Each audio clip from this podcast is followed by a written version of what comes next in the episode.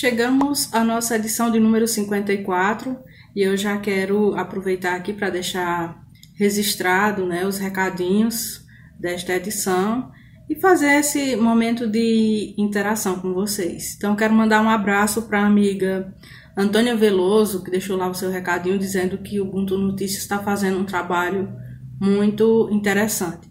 Então, o trabalho ela classifica como excelente, a gente é que tem que agradecer por esse retorno, esse feedback que ela está fazendo. E também, é, amiga Antônia, por saber que você está acompanhando o nosso trabalho. Um abraço. E quem também deixou o recadinho foi a Ana Cleonice Pereira. Ela que disse que está acompanhando o trabalho aqui, que ela chama de Nossa Terrinha de Nova Olinda. Ela mora fora do município. Então, assim, Cleonice, obrigada por você estar acompanhando o nosso trabalho. Que bom que você está gostando dessas edições, tá? Gratidão pelo carinho. O meu ex-colega de trabalho, professor Darlan Viana, também deixou o recado, dizendo que a gente está trabalhando com informações atualizadas, fazendo um ótimo trabalho jornalístico. E Darlan, eu sei que você é uma das pessoas que acompanha o trabalho que é feito através do Ubuntu Notícias, e a gente é que tem que agradecer por saber que uma pessoa como você, né, que tem um olhar muito voltado para a questão da cultura, da história, até pela tua formação, e é muito importante é, receber aqui a tua mensagem. Obrigada. Quem também deixou o recado foi a Tereza Rodrigues e deixou até uma mensagem de fé, né, dizendo que Deus ilumina o meu caminho. Olha, amém e que ilumine o nosso caminho, né, Tereza Rodrigues, que a gente possa quanto antes passar por essa pandemia em paz e que todo mundo esteja bem. Gratidão, um abraço. Começando o giro da semana, vou começar aqui compartilhando com vocês as indicações de filmes encaminhada através dos nossos seguidores e leitores. Tem tido assim um resultado muito interessante porque as pessoas vão vendo a indicação uma das outras e acabam também entrando em contato perguntando: "Ah, Marcela, como é que eu posso deixar uma indicação? Eu gostaria de, de indicar um filme". E assim, olha, fica aberta, vocês podem usar nossas redes sociais, é, e entrar em contato e deixar sua indicação. Tem sido um trabalho muito interessante. As pessoas que estão assistindo às indicações também estão dando um retorno, né?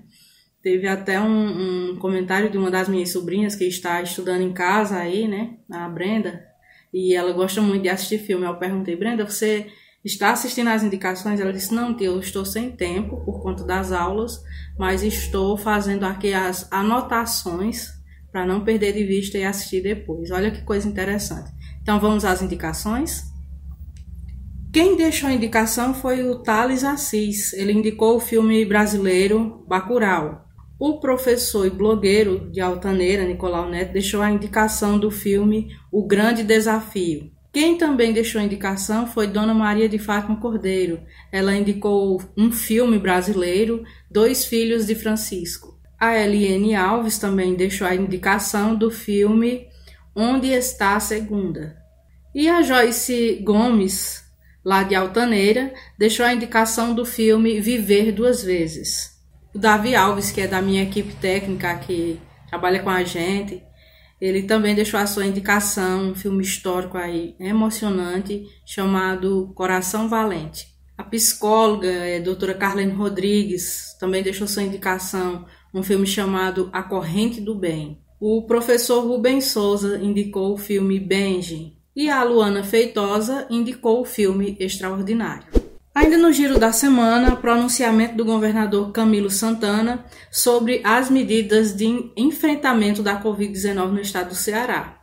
Ele fez esse pronunciamento onde colocou principalmente sobre como iria tornar mais rígidas as regras na nossa capital em Fortaleza, até pela quantidade de casos que já tem da Covid-19 Nesse pronunciamento, ele também ainda cobra dos gestores municipais que façam com que as regras, as barreiras de vigilância sanitária, elas sejam aplicadas com uma cobrança maior dos populares. E ele diz o seguinte, que por mais que a gente ache nesse pronunciamento que essas regras é, são muito duras para a população, e até algumas pessoas não compreendam, mas na verdade isso tudo tem um fundo e um sentido. Eu realmente espero que esse momento ele passe o quanto antes, o mais rápido possível. Está sendo difícil para todos. Mas essas medidas elas vêm de encontro exatamente da prevenção. Então a gente também vai ter que se sacrificar um pouquinho para passar por esse período.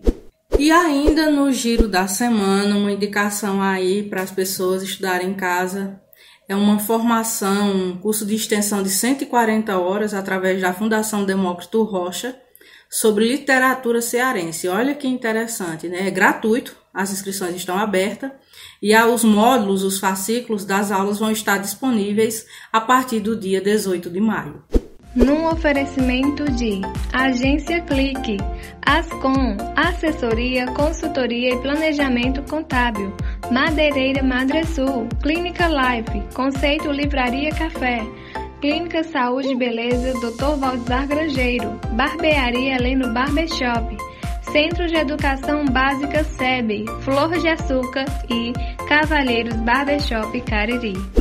E recebemos no nosso quadro de entrevista da edição de número 54 o jornalista Jesus Leite. Ele que é membro também da Academia de Letras do Brasil Seccional Araripe Ceará.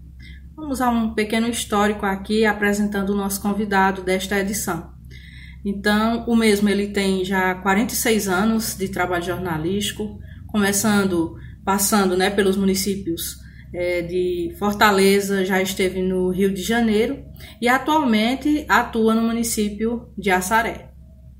Já prestou serviço na Tribuna do Ceará, foi correspondente no Diário do Nordeste, trabalhou no jornal A Voz da Cidade, no Rio de Janeiro, foi correspondente da TV Verdes Mares, hoje atua na TV Quixabeira do Assaré e também presta assessoria de comunicação neste mesmo município.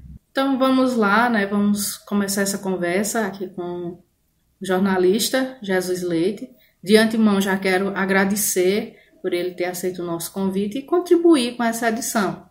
Bom, é, Jesus Leite, já são 46 anos de trabalho jornalístico na área de comunicação. Nos conte um pouco é, da sua trajetória enquanto jornalista. Bem, olá, olá Lucélia, um abraço a todos os seus telespectadores. E você está me dirigindo uma pergunta com relação aos 46 anos da minha profissão como jornalista. Como foi essa trajetória? Bem, eu iniciei no jornalismo em 1974. Não foi uma época muito boa para quem se propunha a escrever, em função de que, nessa época, a ditadura de 1964, que foi implantada no país, estava em pleno vigor, atuando muito e, de certo modo, é, controlando a imprensa. Aliás, controlava a imprensa, porque quase tudo era censurado. Agora, quando a gente é jovem, a gente tem aquele espírito mesmo assim, aventureiro, que é lá se cedia um pouco, recebeu uma reclamação, é, também o jornal é, fazia a sua, a sua censura, e na verdade eu passei a militar é, até 1976 em Fortaleza, nos jornais, Jornal Tribuna do Ceará precisamente, como também o rádio. Trabalhei em produção de rádio na TV, é, na Rádio Assunção de Fortaleza. Depois eu me transferi para o Rio de Janeiro. Lá no Rio de Janeiro eu fui trabalhar na usina nuclear, mas trabalhei um ano e me afastei do jornalismo, porque eu tinha ficado assim um pouco meio chateado, porque nesse tempo que eu tive em Fortaleza, eu trabalhei dois anos na Federação dos Trabalhadores na Agricultura do Estado do Ceará como assessor de imprensa. E lá era uma instituição também muito visada pela questão da ditadura. O movimento sindical, né, de uma maneira geral, estava muito é, é, controlado. E principalmente o movimento de sindicato de trabalhadores rurais, que era controlado também diretamente pelo Ministério do Trabalho. Havia uma interferência muito grande do Ministério do Trabalho é, no movimento sindical. Era praticamente, como se diz, um controle, era um controle, não é? Então daí eu me chateei em função de que as matérias que a gente saía, às vezes trazia alguma polêmica, não era interpretada é, é, da maneira que a gente fazia, é, principalmente por, pelos censores, essa coisa toda, não é? Que eu não quero aqui me aprofundar. Então eu resolvi parar um pouco, dar uma pausa e ir para o Rio de Janeiro. Aliás, eu fui para o Rio de Janeiro para trabalhar em jornal, mas cheguei lá, Aí encontrei, como eu estava precisando de dinheiro, estava na época assim, estava numa fase muito difícil, então eu procurei trabalho na usina nuclear de Angra dos Reis. Como quando eu estudava em Fortaleza, eu tinha feito um curso técnico na Escola Técnica Federal do Ceará, curso de estradas. E lá foi fácil para mim adquirir um emprego e fui trabalhar como é, agente administrativo no controle de minérios. Passei também dois anos na usina nuclear, mas o jornalismo não me saía da cabeça. E depois deixei para ir trabalhar no jornal em Volta Redonda. Então, lá em Volta Redonda, eu fui trabalhar nesse jornal, que ainda hoje existe, está em plena circulação, jornal Voz da Cidade, e trabalhei algum tempo por lá, até em 81.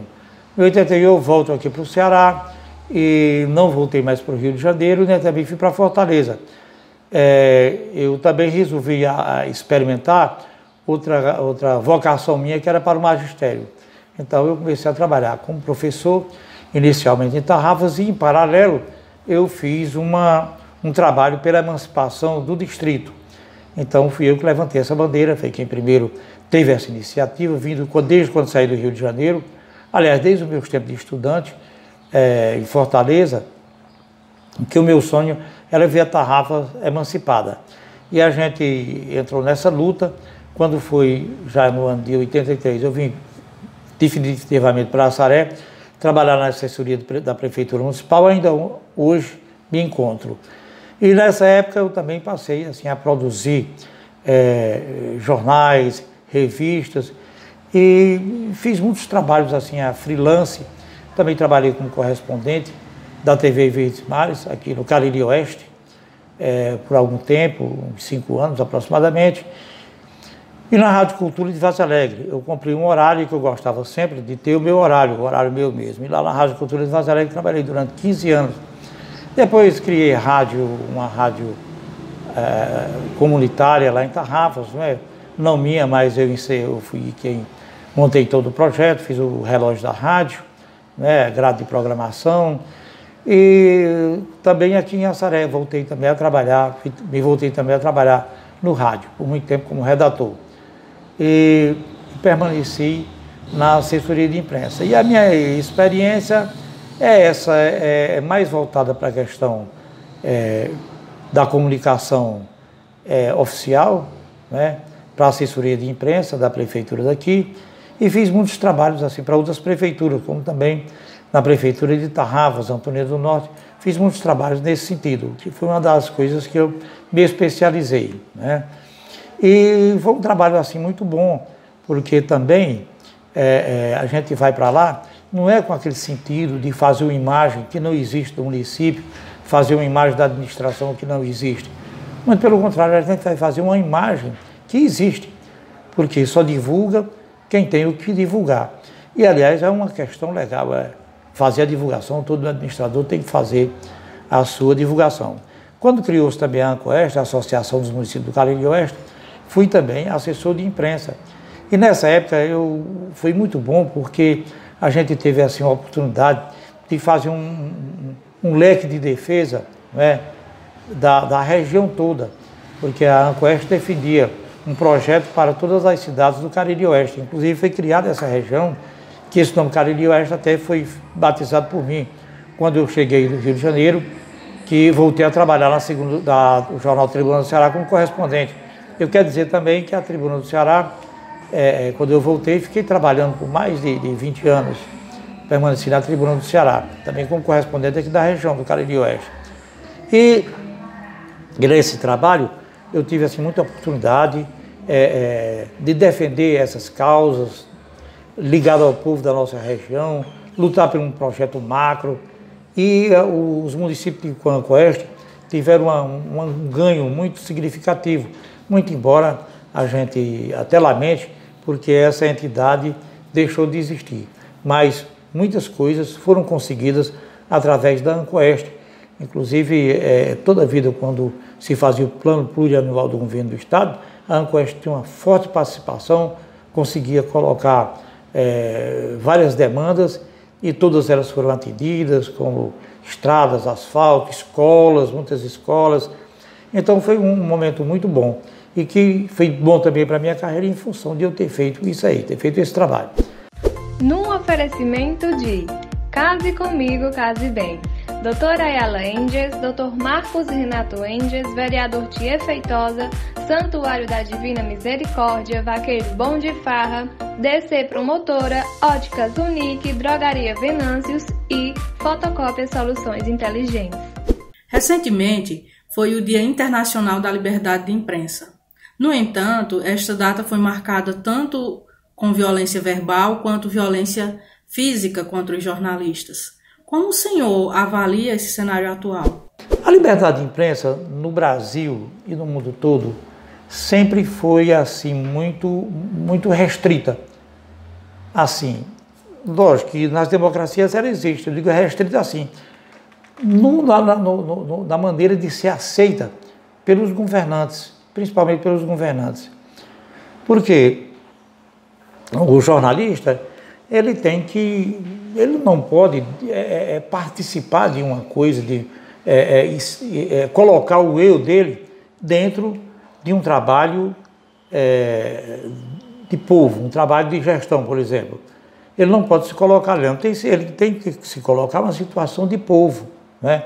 uma situação de povo, de ver a questão é, daquela caminhada daquele povo, das reivindicações, e ver também essa questão de coisas que não puderam ser atendidas, né, ser atendidas e que realmente é, é, merece uma advertência, uma crítica, uma malversação também de recursos, uma coisa assim. Então isso sempre foi muito mal visto, principalmente porque ninguém quer ser criticado, ninguém quer ser investigado, ninguém quer ser. Porque as pessoas, por mais que exista a democracia, mas esse, essa questão assim é, é, de uma personalidade assim como se diz, própria, própria de as pessoas se achar, principalmente muitos governantes se achar que tudo quanto eles pensam e que falam é verdade, então isso aí é uma das coisas que eles não querem que isso aí seja que sejam atingidos nesse sentido aí, né? E é o que ocorre com a questão da liberdade de imprensa. Eu vivi a questão da liberdade de imprensa, a falta de liberdade de imprensa no período da ditadura é, quando, logo quando comecei a escrever, é, fiquei ainda muitos anos, até 1979, quando acabou o AI-5, a gente vivia é, é, sendo controlado pelos, pelos órgãos de segurança do país. Porque os militares, né, o governo militar, um governo, uma ditadura, não aceitava é, que ninguém achasse que o projeto deles era errado. Muito embora, isso aí é muito mal, porque o bom governante é aquele que aceita a opinião do povo, das pessoas, é aquele que exatamente que, que sai para saber, para estudar com o povo uma solução. Ele é, um, ele é o líder, mas o líder significa dizer que se ele lidera, então ele tem que chamar aquelas pessoas a si para se mostrar, colocar os projetos, colocar situações que, sendo realizadas, vai melhorar a caminhada daquele povo, social e economicamente. Então isso aí é um problema muito sério, a gente está vendo, inclusive no Brasil, coisas que eu nunca mais tinha visto, estou vendo agora, né? essa questão da, da, da, liberdade de imprensa. Se fosse assim, dissesse, não, é uma questão de fake news, de notícias mentirosas, eu não gostei de usar essas palavras inglesadas, porque eu lembro que o meu professor, um dos professores meu de comunicação, gostava de dizer o seguinte, uma língua tão bonita como é a língua portuguesa, com tantos sinônimos, uma língua de, né, de grande, de uma língua romântica, né? uma língua que tem uma sonoridade tão bonita, as pessoas usar palavras inglesas para definir algumas situações, quando na verdade a língua inglesa é uma língua assim muito seca, uma língua que não traz nada assim de agradável aos nossos ouvidos, né? e uma língua muito restrita de sinônimos. Né? Mas então eu quero dizer o seguinte, de que quando se trata, vamos dizer assim, de um fake news, dessas notícias que saem por aí de pessoas, porque a, a questão das redes sociais traz isso aí, aquela conversa de rua, do botequim, aquela conversa do, do campo de futebol, aquela, aquelas asneirices que se diz por aí, tudo aquilo que se faz pela emoção, não pela razão, então hoje tem um acolhedor disso aí que são as redes sociais, né? Aí, se alguém vai contra, se sente atingido e tem razão naquilo ali, então é justo que se defenda. Agora, quando se trata assim, até de, da, quando se trata da imprensa séria, porque toda imprensa não significa dizer que a imprensa, sendo que o meio de comunicação seja mais humilde, não seja sério, isso aí não significa dizer nada. Mas o que a gente está vendo é o seguinte: é lá em Brasília, os grandes jornais, é a Folha de São Paulo, é a Globo, é, é uma série de jornais e, e, redes de TV sendo atingidas assim frontalmente, né? Frontalmente. E não é por aí. Eu acho que nesse caso aí, o, o, o alguém se sentir ferido deve procurar o direito de resposta. Nós temos uma lei aí que está vigorando, uma lei assim muito presente dessa questão. Mas eu sinto muito quando a imprensa é perseguida, porque a imprensa é o termômetro da democracia. No oferecimento de Cor Odontologia Integrada, Casa Leal, Bruz de Vila Medieval, Estúdio Rafaela Grangeiro, Clínica Doutora Ana Ruth Grangeiro, Tutumon Supermercado, Farmácia Mãe Glória, Salão Inovarte, Mercadinho Suquita e Shopping do Criador através da TV Quixabeira do Assaré, como se dá seu trabalho de atuação enquanto jornalista? A gente trabalha aqui, faz um trabalho na Quixabeira, é um trabalho que a gente procura o quê? Fazer um trabalho socializado. O objetivo da Quixabeira é a gente levar informação socializada para que as pessoas, porque a imprensa, vamos dizer, a grande imprensa por aí, que quando vem com a matéria é muito restrita. Então as pessoas fazem as pessoas se confundir. É uma das coisas também que prejudica muito. É exatamente essas propostas que vêm, essas manchetes que aparecem, esses líderes que aparecem nas matérias e não vêm socializando, dizendo o que significa, trazendo os pormenores. Vamos dizer assim, numa linguagem procurada, trocar de miúdos. Então, a, a, na Quixabeira a gente faz isso aí. A gente troca em miúdos. Não só a fala do prefeito, mas uma fala cultural, uma fala social, uma fala de, de, de, de, uma interpretação, por exemplo, a gente agora é, é, tem feito isso muito com relação às aposentadorias rurais. Então, é, exatamente o nosso objetivo é esse, é esclarecer as pessoas. É uma, uma TV que ela tem assim, um objetivo assim, muito pedagógico. Então é o que a gente está fazendo. Para finalizar aqui essa nossa conversa, eu gostaria que o senhor nos dissesse qual a importância da comunicação e da liberdade de imprensa para a informação e esclarecimento das pessoas. Não existe democracia sem existir a imprensa. A imprensa, eu não acredito que a imprensa, como muitos colegas dizem, que a imprensa é a advogada do povo. Não. Eu acho o seguinte, que a imprensa é esclarecedora para o povo do que acontece no âmbito daquela comunidade, daquela sociedade. Então ela é uma esclarecedora. Então essas eram as, as, as minhas respostas para você. Né? Eu quero até pedir aqui desculpa que eu tive correndo, cheguei agora também de viagem, estou assim ainda. Né? Mas é isso aí, algumas coisas mais que você queira fazer. Um dia que queira fazer uma entrevista aí ao vivo, eu irei para o seu estúdio e é um prazer. Você é minha colega lá da Academia de Letras, então um grande abraço, tá bom? E uma boa tarde. No oferecimento de Renove Centro de Estética Avançada, Célia Dias, cantora e compositora, Miguel Barros, a gente pode fazer diferente, Restaurante Top Grill e Vereador Cicim da Serra. E no Ubuntu News, gente, esse mês de maio, todo ano é encabeçado uma campanha chamada Maio Amarelo. É uma campanha voltada para a prevenção de acidentes no trânsito.